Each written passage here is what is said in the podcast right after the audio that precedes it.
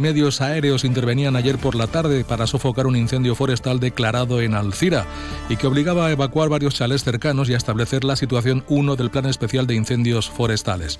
El fuego se declaraba en torno a la una de la tarde en el camino Xávego y hasta el lugar se movilizaban por parte del consorcio tres dotaciones de bomberos de los parques de Alcira y Seativa, así como bomberos voluntarios de Vallada, cinco brigadas forestales Brifo con un bando y un helicóptero.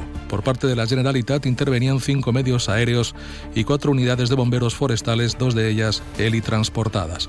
El incendio obligaba a establecer la situación 1 del Plan Especial de Incendios Forestales por la proximidad de Chalés. Se tuvo que evacuar a unas 30 personas de la urbanización Xavegó Alt.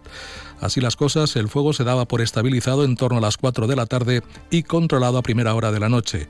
El alcalde de Alcira, Alfons Domínguez, hablaba del segundo aviso que ha tenido lo que es la zona de la Murta y una vez más apelaba a la importancia de los planes de autoprotección en las urbanizaciones. Que la autoprotección de las urbanizaciones te quedará en serio.